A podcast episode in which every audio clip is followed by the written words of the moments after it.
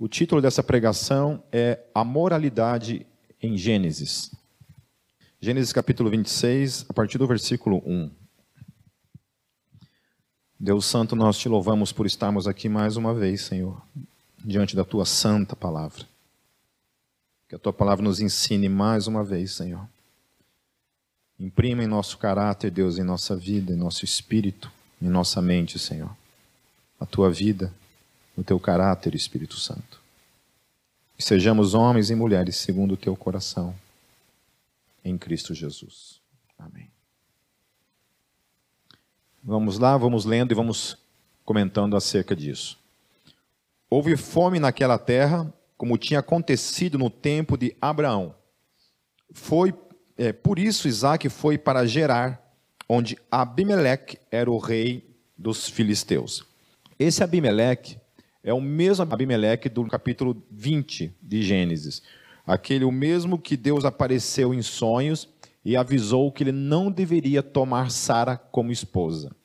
Lembra, lembra desse episódio que eu tinha falado? Quando Abraão pegou e né, mentiu que, que Sara era sua esposa, porque tinha medo que o matassem de alguma forma. Aí Deus apareceu para Abimeleque em sonho, advertindo ele que se ele se deitasse com Sara, ele morreria. Ou qualquer um que se deitasse com Sara morreria. E esse mesmo Abimeleque agora está recebendo o filho de Abraão, no caso Isaac. Algo interessante em relação a essa questão, mais uma vez enfatizando, que Abraão havia recebido da parte de Deus uma promessa de que dele faria uma grande nação. Então a gente vê essa, essa questão desses paradoxos da fé, ou dessas, melhor, dessas contradições que nós vivenciamos no nosso dia a dia. É, quando Deus nos dá promessas nas nossas vidas, Deus fala certas coisas para as nossas vidas, e muitas vezes isso daí, quando se trata de tornar isso realidade, carne no nosso dia a dia, existe uma distância muito grande, certo? Alguém também domingo, no último domingo que eu preguei, quando eu falei a respeito da eleição, um rapaz me procurou depois do culto e veio fazer algumas perguntas em relação à questão, por exemplo, do pecado. Como o pecado, é, qual o lugar do pecado na vida do eleito, daquele que é eleito por Deus? Né?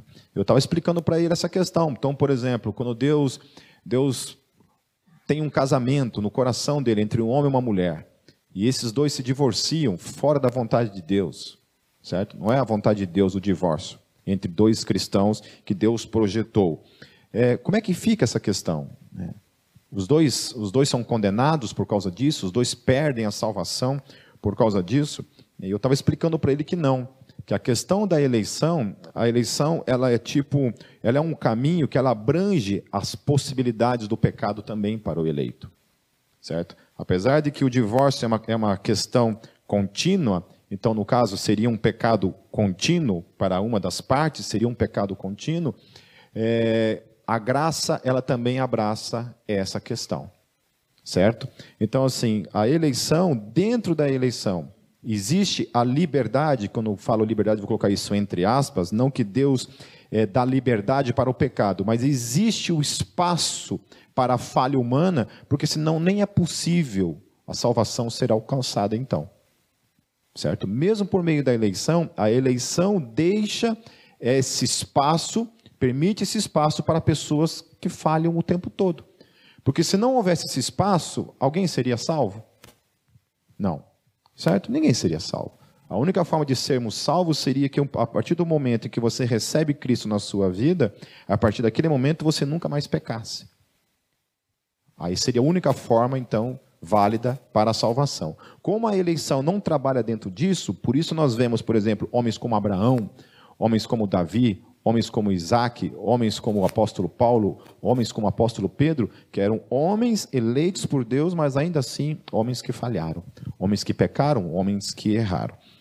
Amém? Só para dizer isso, né? nesse espaço, existe o espaço, então, em que o pecado pode atingir, mas mesmo esse espaço, ele é delimitado pela graça. Ele não é um espaço que ele tem, que ele dá a mim, a você, a total liberdade para o pecado. O pecado existe dentro de um limite em que Deus estabelece. E como eu falei, como eu creio na soberania de Deus, quando eu vou sair fora desses limites, Deus, pela sua graça, me impede e me traz de volta para o seu caminho, Aleluia por isso. Porque se não fosse assim, nós estaríamos todos lascados. Provavelmente não estaríamos aqui, se dependesse unicamente de cada um de nós.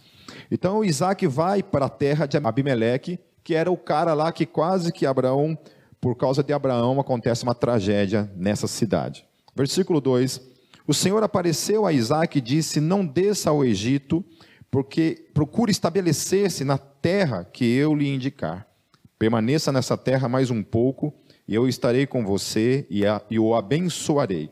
Porque a você e a seus descendentes darei todas essas terras e confirmarei o juramento que fiz a seu pai Abraão. Então, olha só, Deus está dando uma promessa para Isaac, dizendo: Olha, não vá para a terra do Egito, vá para essa terra, fique nessa terra, que aquilo que eu prometi para o seu pai também tem uma promessa para com a tua vida. Então fique aqui, que eu vou fazer isso se cumprir na sua vida. Quem estava falando isso para Isaac? Era Deus, certo? Não era um homem, não era ninguém com alguma coisa limitada, mas sim o Deus Todo-Poderoso estava falando isso diretamente para ele. Eu acho interessante essas questões, porque assim, aqui é Deus falando diretamente. Não tem um anjo que aparece. É Deus aparecendo e falando diretamente ao coração de Isaac. Aí continua dizendo no versículo 4: Tornarei seus descendentes tão numerosos como as estrelas do céu, e lhes darei todas estas terras, e por meio da sua descendência todos os povos da terra serão abençoados, porque Abraão me obedeceu e guardou meus preceitos, meus mandamentos, meus decretos e minhas leis. Assim Isaac ficou em Gerar. Agora vocês lembram então que Abraão mentiu para Abimeleque, escondendo que Sara era sua esposa. Agora vamos ver o que, que Isaac vai fazer em relação também à sua esposa, que é Rebeca. A partir do versículo 7. Quando os homens do lugar lhe perguntaram sobre a sua mulher, ele disse o quê? Ela é minha irmã. Isso aqui literalmente se chama maldição hereditária, né? É, mas essa questão de maldição hereditária, quando me pergunto, falei, Pipe, você acredita em maldição hereditária? falei, olha, não nos moldes em que muitas vezes se é, se é ensinado, mas eu acredito que sim. Eu acredito que a maldição hereditária ela acontece por meio de hábitos, hábitos adquiridos exemplos seguidos, que vêm, obviamente, dos pais. Então, assim, a gente vasculha as histórias de muita gente e a gente vê que isso realmente acontece, é corriqueiro. Que às vezes o caráter do teu pai vai se espelhar em você. Então, infelizmente, eu tenho muitas coisas do caráter do meu pai que eu não gostaria de ter. Mas aquilo fica tão impregnado na nossa mente por meio do dia a dia, das coisas que você aprende, que aquilo permanece em você, mesmo que depois você esteja em Cristo, aquelas coisas permanecem em você. Se eu não estivesse em Cristo, fatalmente eu teria seguido alguns caminhos que seriam os mesmos caminhos que o meu pai seguiu. E é muito difícil, né? Porque as qualidades que meu pai tem, eu tenho poucas, mas os defeitos eu tenho quase todos. É impressionante. É impressionante isso. Infelizmente. É, então eu, eu, eu conheço pessoas que, por exemplo, a mãe era prostituta e a pessoa carrega sobre ela uma dificuldade, uma luta na sua sexualidade de maneira, de maneira absurda. Porque adquire esse comportamento, né?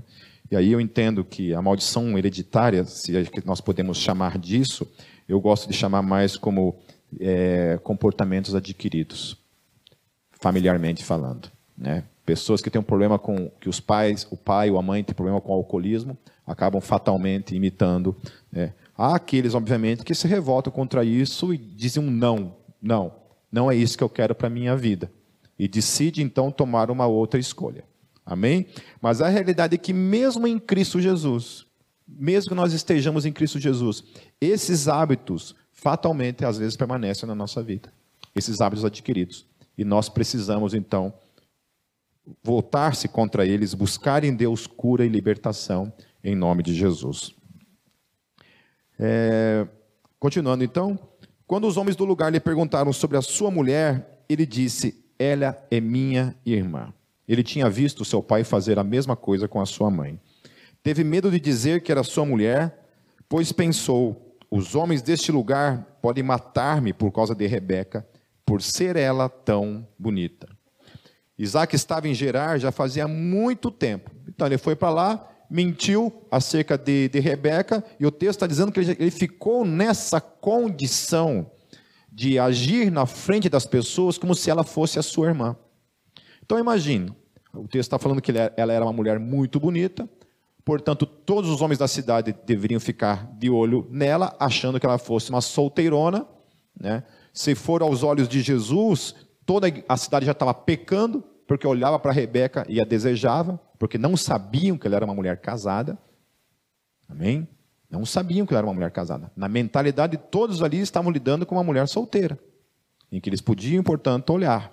Ainda que Jesus, na sua palavra lá, fala que nós não devemos olhar para nenhuma mulher com desejo de sexualidade. Não é só para uma mulher casada.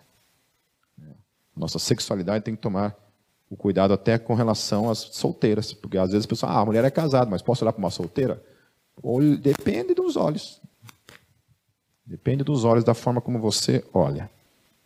Isso não sou eu que estou dizendo, quem está dizendo é Jesus. Aí, certo dia, Abimeleque, o que já tinha sido enganado por Abraão, rei dos filisteus, estava olhando do alto de uma janela quando viu Isaac acariciando Rebeca, sua mulher. Foi, opa, incesto na cara dura. É, olhou, viu lá os dois irmãos fazendo um carinho meio esquisito um no outro, lá falou: oh, tem coisa errada aí. Então Abimeleque chamou Isaac e lhe disse: Na verdade, ela é tua mulher. Por que me dissesse que ela era tua irmã? Isaac respondeu: Porque pensei que eu poderia ser morto por causa dela. Então disse Abimeleque: Tens ideia do que nos fizeste?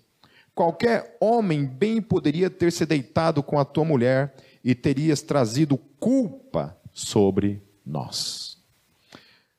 O que fica uma pergunta em relação a isso, a essa questão, é que como que Abimeleque sabia que era errado se deitar com uma mulher casada, sendo ele um filisteu? E Isaac, que era aquele que fazia parte da aliança, era aquele que estava propondo um tipo de proposta que ia trazer morte, destruição. Ele também sabia que era errado isso. Mas de onde vem isso?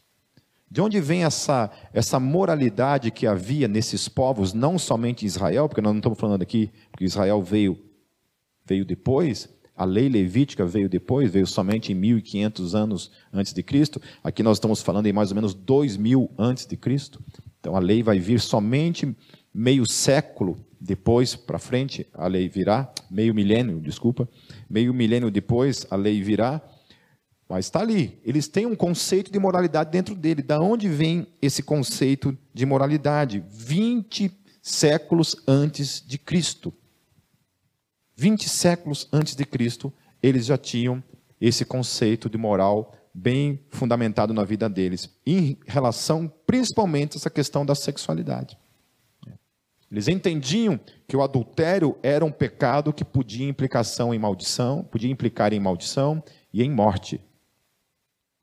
E como que nós lidamos com isso hoje? Nós estamos falando de uma sociedade em que a coisa está acontecendo ali, nós vamos ver mais ou menos como que isso surgiu, esses conceitos para eles. E nós estamos falando de hoje, vivendo dois mil anos depois, 20 séculos depois, 20 séculos antes de Cristo, 20 séculos depois de Cristo, como é que essa questão ainda é para nós como igreja, em especial? Nós somos uma igreja radical nessa questão, que olha para essas coisas com os olhos com os olhos radicais, olhamos para essas coisas com os olhos libertinos, com os olhos como aquilo que a sociedade hoje tem determinado e dito para mim e para você. É. Até alguém me questionou essa semana uma questão a, respeito do casamento, e a gente vai ver também como é que eles viam essa questão do casamento. Em civilizações que nem eram civilizações é, judaicas, que não tinha nada a ver com a aliança ali, mas também tinham certas, certas visões. Em Gênesis, por exemplo, essa, essa questão da moralidade, ela é muito mais implícita do que uma questão em que Deus para e determina e fala assim: olha, escreve essas leis. Então, por exemplo, quando Caim mata Abel, ele sabia que, tava, que tinha cometido um erro ou não? Sabia, certo? Quando Adão e Eva comem do fruto, sabiam que tinham errado ou não? Sabiam, vão se esconder, certo? Caim se esconde. Depois, é, os filhos de Caim, Lameque, quando vai lá e começa a cometer assassinatos, né, ele comete pelo menos dois assassinatos, um por uma coisa besta, como o texto diz. Sabia que estava errando ou não sabia? Sabia. Agora, Deus tinha falado alguma coisa na Bíblia? Está revelado que Deus falou assim: olha, não matarás? Não tinha falado nada. Mas eles já sabiam, eles tinham um conceito muito claro nas suas mentes de que estavam errando. Depois, lá no dilúvio, a Bíblia diz que, em decorrência da constatação, Deus constata de que a humanidade tinha chegado ao limite da sua concupiscência, do seu erro, do seu pecado, e Deus decide destruir a humanidade. Agora, aquelas pessoas sabiam que estava errado, como que Deus vai cobrar uma moralidade de uma pessoa em que Deus não havia revelado de modo explícito nas Escrituras? Mas a palavra, então, deixava de modo implícito isso escrito lá. Tanto que é, no judaísmo existe as leis de Noé, que eles, que eles estabeleceram como seis leis que você pode extrair do livro de Gênesis e, que eram aplicados não somente para o povo hebreu, mas como se tratava de um período antes, antes do dilúvio, eram leis muito conhecidas em toda a humanidade, e por isso que Deus tinha o poder de julgar aquela, aquela geração. Então, as sete leis de Noé são chamadas de sete leis de Noé, mas é somente uma realmente que está ligada a ele. As outras seis vêm antes de Noé. Primeira coisa que existia, havia o conceito muito claro de que nós deveríamos acreditar em um Deus criador. E somente em um Deus criador. E, portanto, a idolatria era algo abominável para Deus. Só olhando para isso, nós já podemos perceber que somente em Israel, então, isso era possível, uma vez que as, as civilizações pagãs adoravam a outros deuses, portanto, já estavam condenadas diante de Deus por quebrar o primeiro mandamento, que era crer somente em Deus e somente a Ele prestar culto. A segunda lei que existia é que não poderia blasfemar o nome de Deus. Era uma lei que também estava implícita no livro de Gênesis. Terceira coisa, não roubar. Quarta coisa, não matar. Por isso eles tinham esse conceito claro de quando eles matavam, eles sabiam que estavam cometendo um erro. É. Quando Moisés mata lá o egípcio, ele foge, porque ele sabia que tinha cometido um erro. A quinta coisa, não cometer adultério. O adultério era condenado. Vocês leram, vocês leram alguma coisa em Gênesis, Deus dizendo não adulterarás antes? Não. Isso só vem depois, mas eles tinham de modo claro nas suas mentes de que adultério era algo pecaminoso. A sexta coisa que eles deveriam obedecer os pais.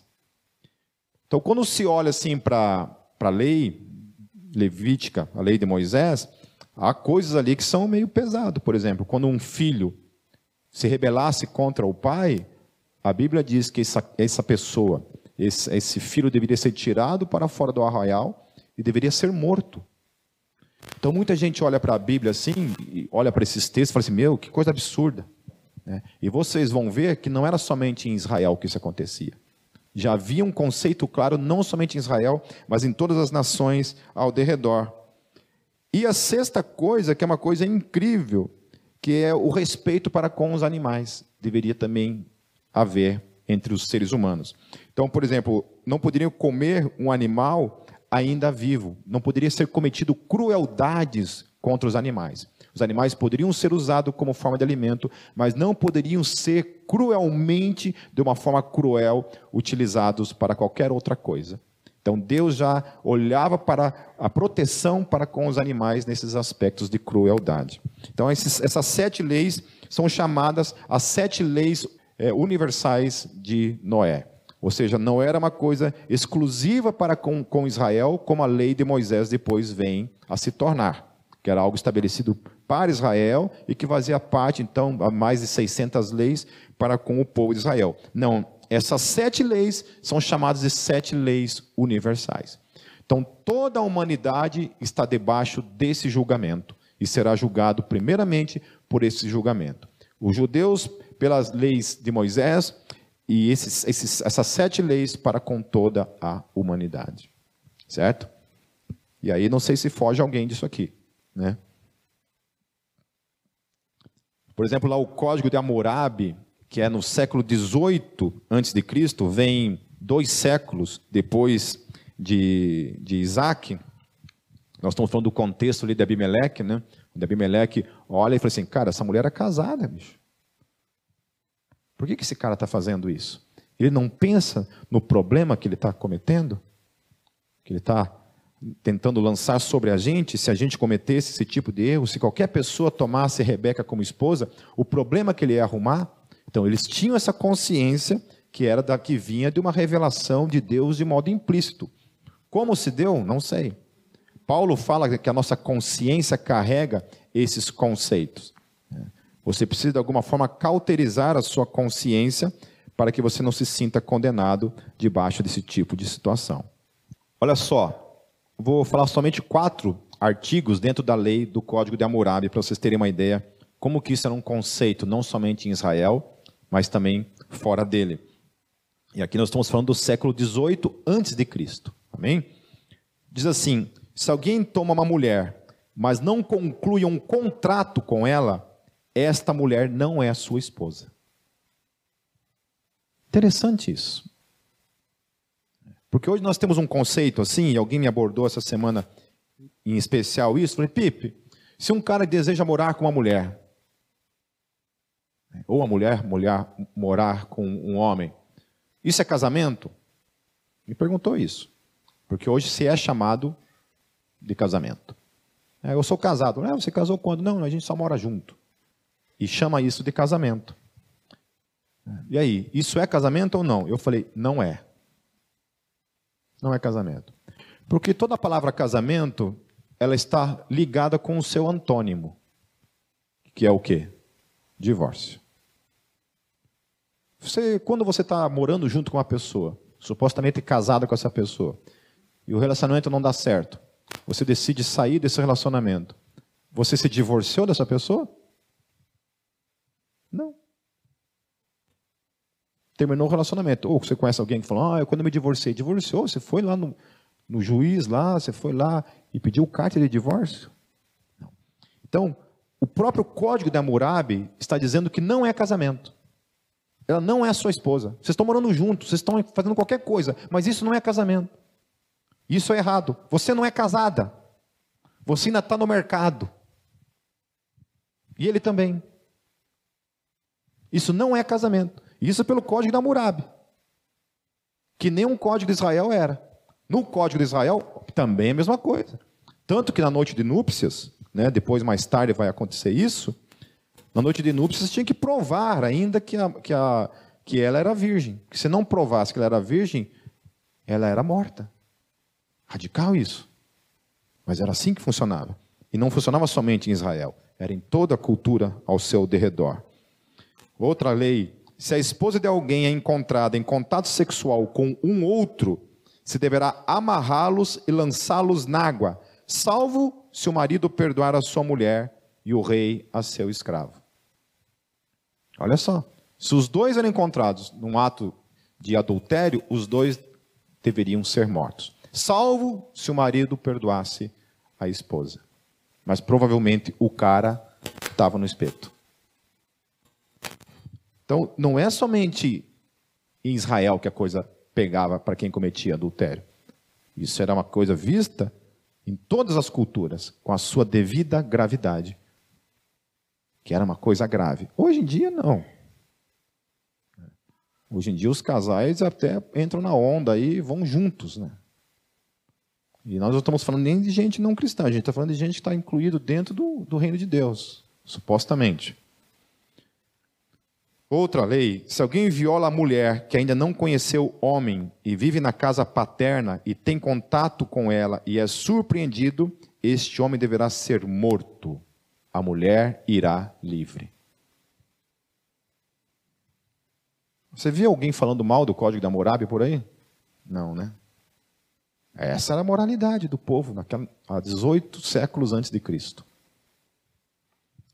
A última, se a mulher de um homem livre é acusada pelo próprio marido, mas não surpreendida em contato com o outro, ela deverá jurar em nome de Deus e voltar à sua casa. Então, mesmo quando ela era acusada de um crime de adultério, se não tivesse provas disso, não teria nada que deveria acontecer. Então havia todo esse cuidado com a questão da sexualidade. E a sexualidade, quando as pessoas ultrapassavam e cometiam certos erros, eles eram punidos com a morte. Por que eu estou falando tudo isso? Porque era uma questão clara para todos os povos naquela época.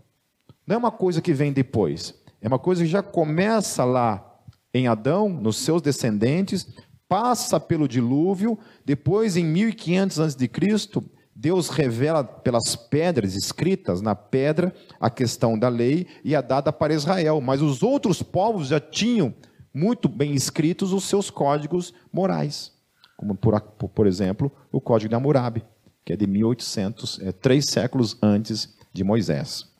Estão entendendo? Amém? Lá no versículo 11, e Abimeleque ordenou a todo o povo: quem tocar neste homem ou em sua mulher, certamente morrerá. Olha só. Então, Abimeleque precisa advertir todo o povo, ensinando, então, ó, seguinte, ninguém toca nessa mulher, porque essa mulher é o quê? É uma mulher casada. A única razão para ele falar que não devem ser tocados ambos é porque todos estavam olhando para eles como duas pessoas solteiras. Não somente Rebeca, mas também para Isaac. Porque para Isaac também era um homem solteiro. E provavelmente as mulheres também estariam olhando para ele. Então ele precisa dizer para todos ali: ó, ninguém toque nenhum desses dois. Tanto em Isaac quanto em Rebeca não devem ser tocados. Por quê? Porque eles são casados. Sabe, meu querido? Eu sei como é ser gente. Eu sei como é ser homem. Eu não sei como é ser mulher.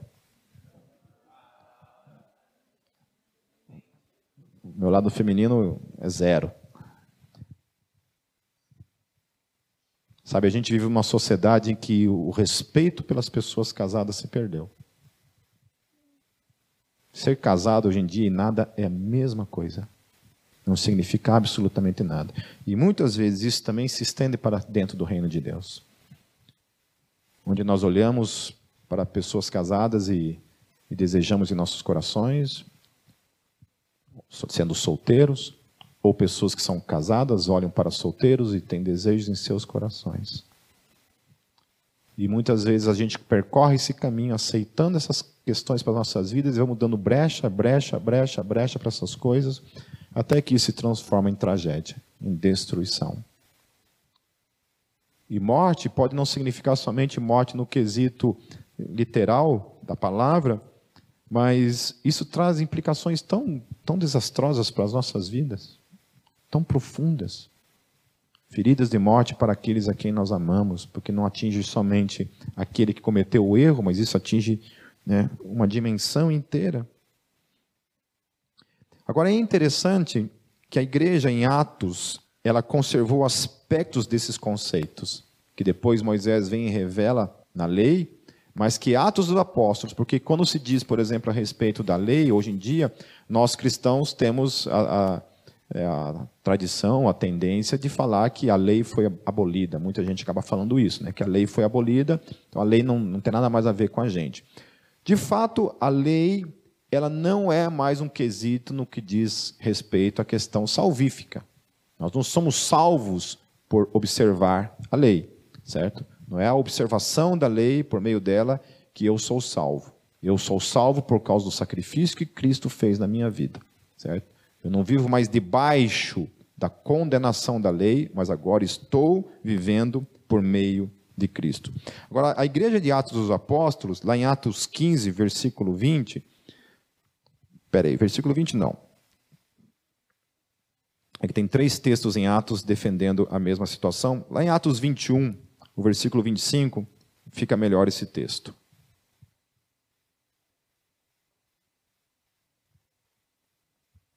A igreja teve uma, um concílio em Jerusalém para discutir a questão dos gentios.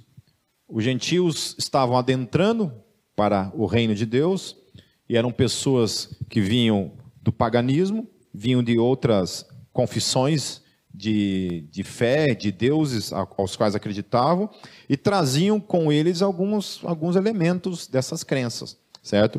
E aí a questão que foi discutida é se os gentios deveriam ser é, circuncidados. né, se os homens gentios, na sua conversão, deveriam ser circuncidados. Então a igreja se reúne, a igreja se reúne, então coloca sobre os gentios somente três coisas. E olha que questões interessantes.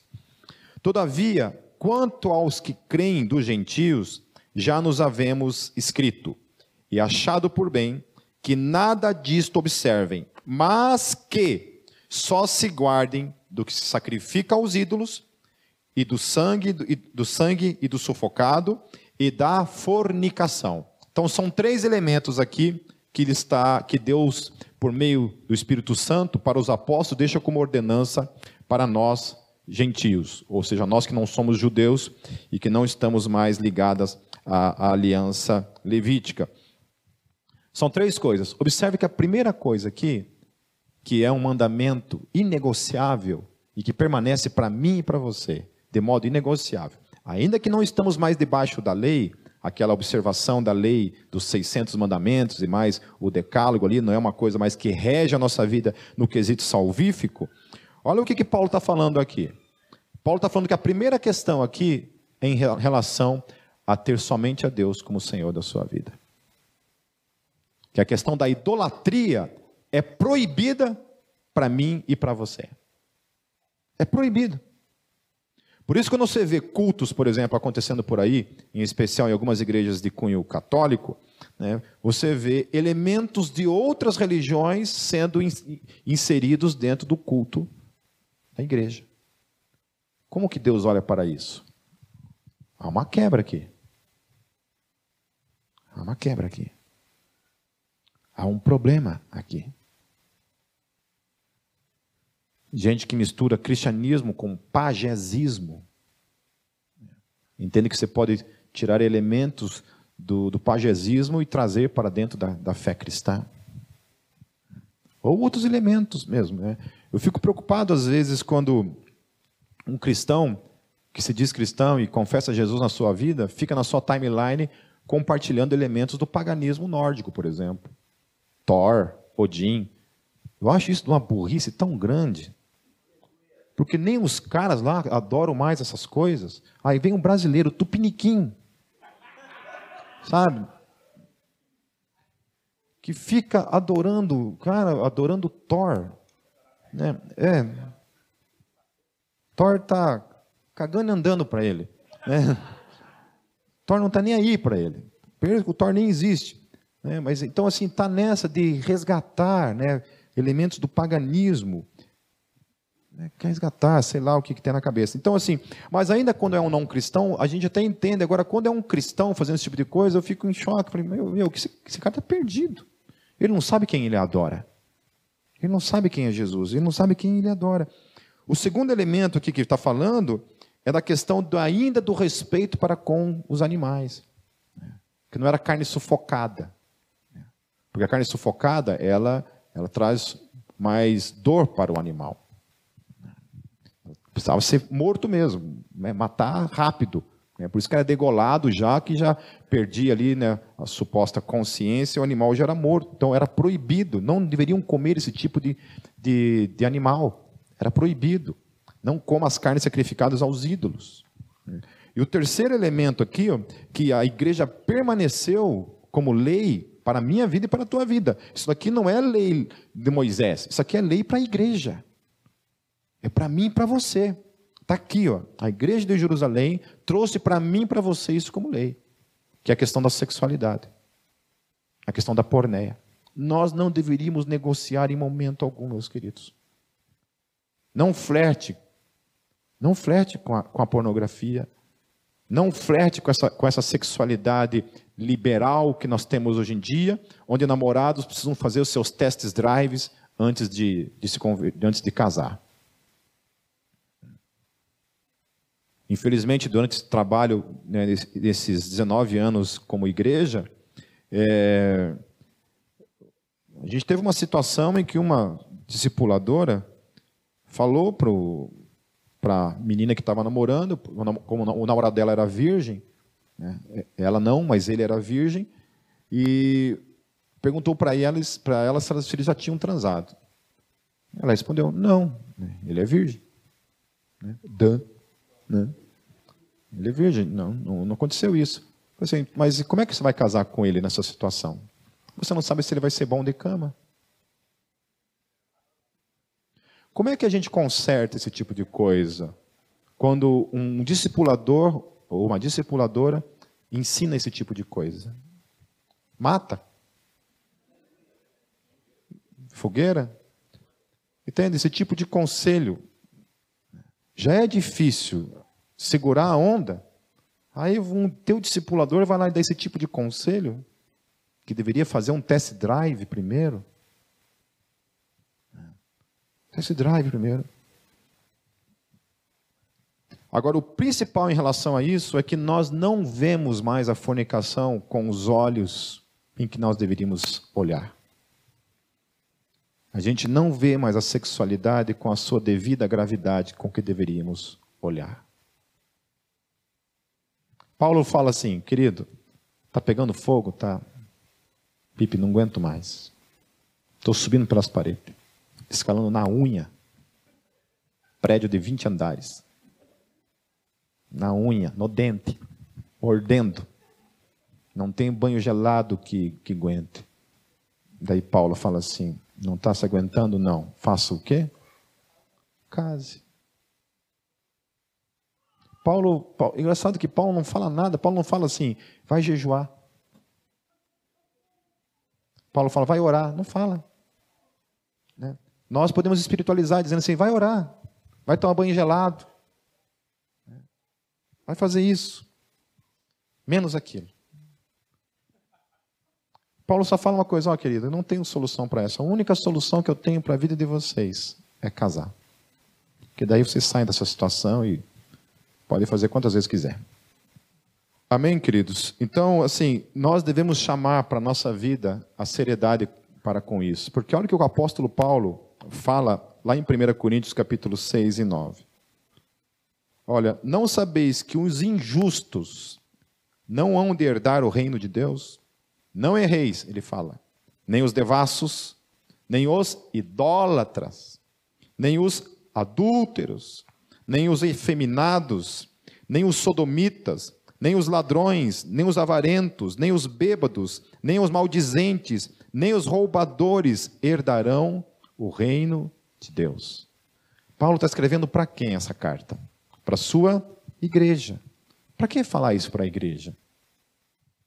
Nós não temos o período da graça, onde supostamente então podemos fazer qualquer coisa, que a graça então abraça tudo. Por que, que Paulo está falando isso? Paulo está novamente aqui, ó, tratando a questão das leis dadas a Noé, que são leis universais, e também está trazendo essa reflexão, ainda na lei levítica, está trazendo essa reflexão para dentro do concílio de Jerusalém e estabelecendo agora uma realidade para mim e para você como igreja. Que a praxis dessas coisas, a praticidade dessas coisas, a vivência dessas coisas são perigosas, nocivas e podem implicar em perdição eterna. Amém? Quando eu e a Kátia começamos a namorar, eu já sabia, tem que casar rápido. Às vezes eu vejo casamentos assim de pessoas que casaram com dois meses de namoro.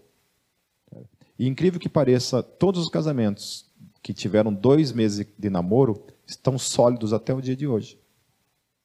E eu conheço gente que foi morar junto, depois de crente, foi morar junto, viveu dez anos morando junto, aí casou, se separou em um ano. Então, querido, test drive não é garantia de porcaria nenhuma. Sabe? Sabe o que é a garantia? Garantia, meu querido, é obedecer a Deus e se abrir para que as bênçãos de Deus sejam derramadas nas suas vidas. Porque a bênção de Deus está sobre a santidade e não sobre o pecado. A gente sabe como é que o pecado funciona. Você consegue ir lá fazer uma, uma caca, um erro, depois levantar as mãos e adorar a Deus com a maior cara de pau assim? Consegue? Se consegue, olha, Tomara que Deus uma hora faça alguma coisa, sabe? Desça um raio só em você. Não, mas é isso, a gente não consegue. Aqueles que têm o Espírito Santo nas suas vidas sentem o peso do que é o pecado, do que é o erro. E aí lá, por último, em Gálatas 5, 19 a 21, Paulo de novo tratando a questão das obras da carne. Porque as obras da carne são manifestas, as quais são, primeiro de tudo, adultério. E aqui adultério, a palavra é porneia, então implica não somente no adultério, necessariamente, mas está falando assim: adultério, fornicação. O que é fornicação? Alguém não sabe o que é fornicação? O que é fornicação? Aquilo que vocês fizeram nesse casado, lembra? Hum, não, não todos aí. Eu sei que tem gente que foi certinho no, no caminho. Fornicação é literalmente sexo antes do casamento. Paulo está falando isso. Olha, isso daí é fruto do Espírito? É o coração de Deus? Não, isso vem da onde? Vem da carne. Vem do pecado, daquilo que é contrário a Deus. Ele está dizendo, então, fornicação, impureza, lascívia. Né? Essa história, mulheres em especial, cuidem com suas vestimentas. Ah, Pipe, você está sendo machista. Pelo amor de Deus. Do contrário, estou confessando para vocês, como homem, o mal que isso causa no coração do homem. Principalmente para as irmãs em Cristo Jesus. Cuidem dos seus irmãos em Cristo Jesus. Cuidem deles. Como é que se cuida deles? Cuide dos olhos deles, não chamando a atenção. Ah, Pipe, você tem que se controlar porque está dentro da igreja. É verdade. Porque quem não se controla aqui dentro não se controla lá fora. Não é verdade? Hein? Se não se controla aqui dentro, quem dirá lá fora? Né? Mas o que eu estou falando para cada um de nós aqui não é num aspecto legalista, sabe? A gente vai colocar assim dentro da, das regras da Gólgota, proibido utilizar esse tipo de coisa, sabe? Não é isso. Mas é cuidado. Cuidado. Quando você vai sair de casa assim e se olha no espelho, olhe o, o o que essa roupa está querendo dizer. E homens também, sabe? Cuidado com essas calças aí, gente. Espremida, a vácuo, sabe? Cuidado com calça a vácuo. Tome cuidado. É, é, eu estou falando de vocês, queridos, porque são coisas que me chegam aos ouvidos como pastor. Sabe? Pessoas que chegam para mim assim, Pipe, dá uma conversadinha lá com, com o calça-vácuo. Conversa com o calça-vácuo. Sabe? Porque tá louco. Né? Tá estampada a questão lá, né? Não precisa ficar assim, ser tão claro assim, né? né? Ninguém aqui é oil man, né? Mas cuidado. Então, assim, então, eu estou falando isso não somente para os homens, para as mulheres também, porque eu sei que isso também tem implicações para as mulheres. Eu já vi mulheres, já tive mulheres que vieram reclamar para mim e falar: Pipe, conversa lá. É complicado. Entendeu? De gente que não consegue nem ficar aqui na frente, tem que ir lá para trás para evitar pecar. Muitas vezes. Amém? Então, cuidado. Então, Paulo ele continua dizendo, então, adultério, fornicação, impureza, lascívia, idolatria Ó, idolatria novamente aparecendo aqui. Feitiçaria. E aí outras questões que ele fala assim, inimizades, sabe? Aproveitando também para falar esse tipo de coisa, sabe? Queridos, é, igreja não deve ser igreja de grupinhos assim, sabe? Eu sei que existem afinidades, né? Tem pessoas que a gente tem afinidade, né? não tem como ter um grupo de, de 100, né? Todo dia se reunindo. A gente se reúne em pequenos grupos sabe? Mas cuidado ao transformar é, algo que deve, deve ser para a bênção, para a glória de Deus, se transformar num tropeço para a sua comunidade. Todos os grupos pequenos eles têm um foco: fortalecer a unidade, ainda que seja nos seus grupos pequenos, e não criar inimizade, sabe? Inveja, causar é, é, disputas entre nós. Tem uma finalidade. Qual é o objetivo pelo qual me reúno com esse grupo? Nós nos reunimos como por esse grupo para tornar a nossa comunidade ainda mais unida. Ainda mais unida. Ainda mais juntos uns com os outros. Nós estamos falando de uma moralidade revelada ao apóstolo Paulo para as nossas vidas que essas coisas, quando a gente começa a criar nossos grupos pequenos e transformar esses grupos pequenos em inimizades, em inveja no outro, em algo fechado, em algo que não se abre para ninguém mais, essas coisas são perigosas. Ele fala então porfias, emulações, iras, pelejas, dissensões, heresias, invejas, homicídios, bebedices, novamente bebedices, sabe? Bebedices, cuidado, cuidado com isso. Nós não temos uma proibição aqui na Gólgota para com beber. Você é ali para beber. Desde que isso seja feito com moderação, com cuidado. Fala sobre glutonarias. Cadê os gordinhos aí? É, tem uns magrinhos que comem um boi e não engordam também, né? Certo? Glutonarias também é pecado. E coisas semelhantes a estas, e olha o que o apóstolo Paulo vai falar para mim e para você, e que nós devemos estar atentos. Acerca das quais vos declaro, como já antes vos disse, que os que cometem tais coisas não herdarão o reino de Deus. Paulo não está dizendo isso de um modo é, de decreto, que se você cometeu isso uma vez na vida, você está condenado. Não é isso. O que Paulo está falando é da condição de permanecer nisso. Continuar nisso. Continuar na idolatria. Continuar na porneia, no pecado, na sexualidade. Continuar judiando dos animais. Continuar bebendo, enchendo a cara, criando inimizades, fofocas e por aí vai. Essas coisas precisam ser mudadas, meus queridos. Nós somos salvos pela graça, é amém por isso. Graças a Deus somos salvos pela graça. Caso contrário, nós estaríamos condenados. Mas isso não é uma liberação para que eu e você permaneçamos moralmente no pecado, cometendo erros e abraçando com normalidade aquilo que a Bíblia condena veementemente para nós que somos dele. Amém?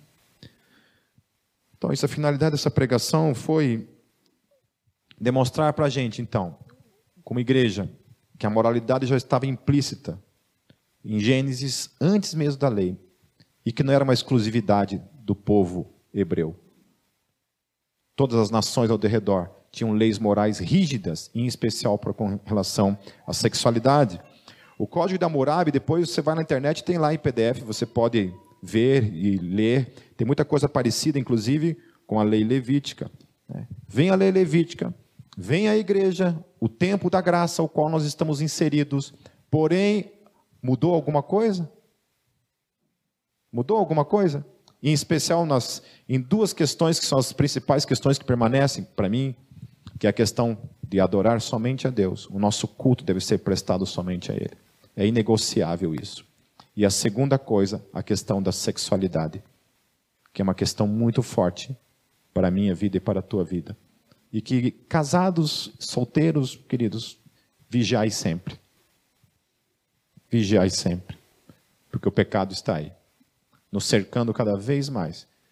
E o meu medo é quando isso está aqui dentro, visto como normalidade.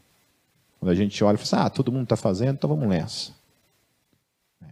E às vezes não para aí, né? Já tem coisas aí acontecendo aí que você nunca sonharia que já está já tá acontecendo.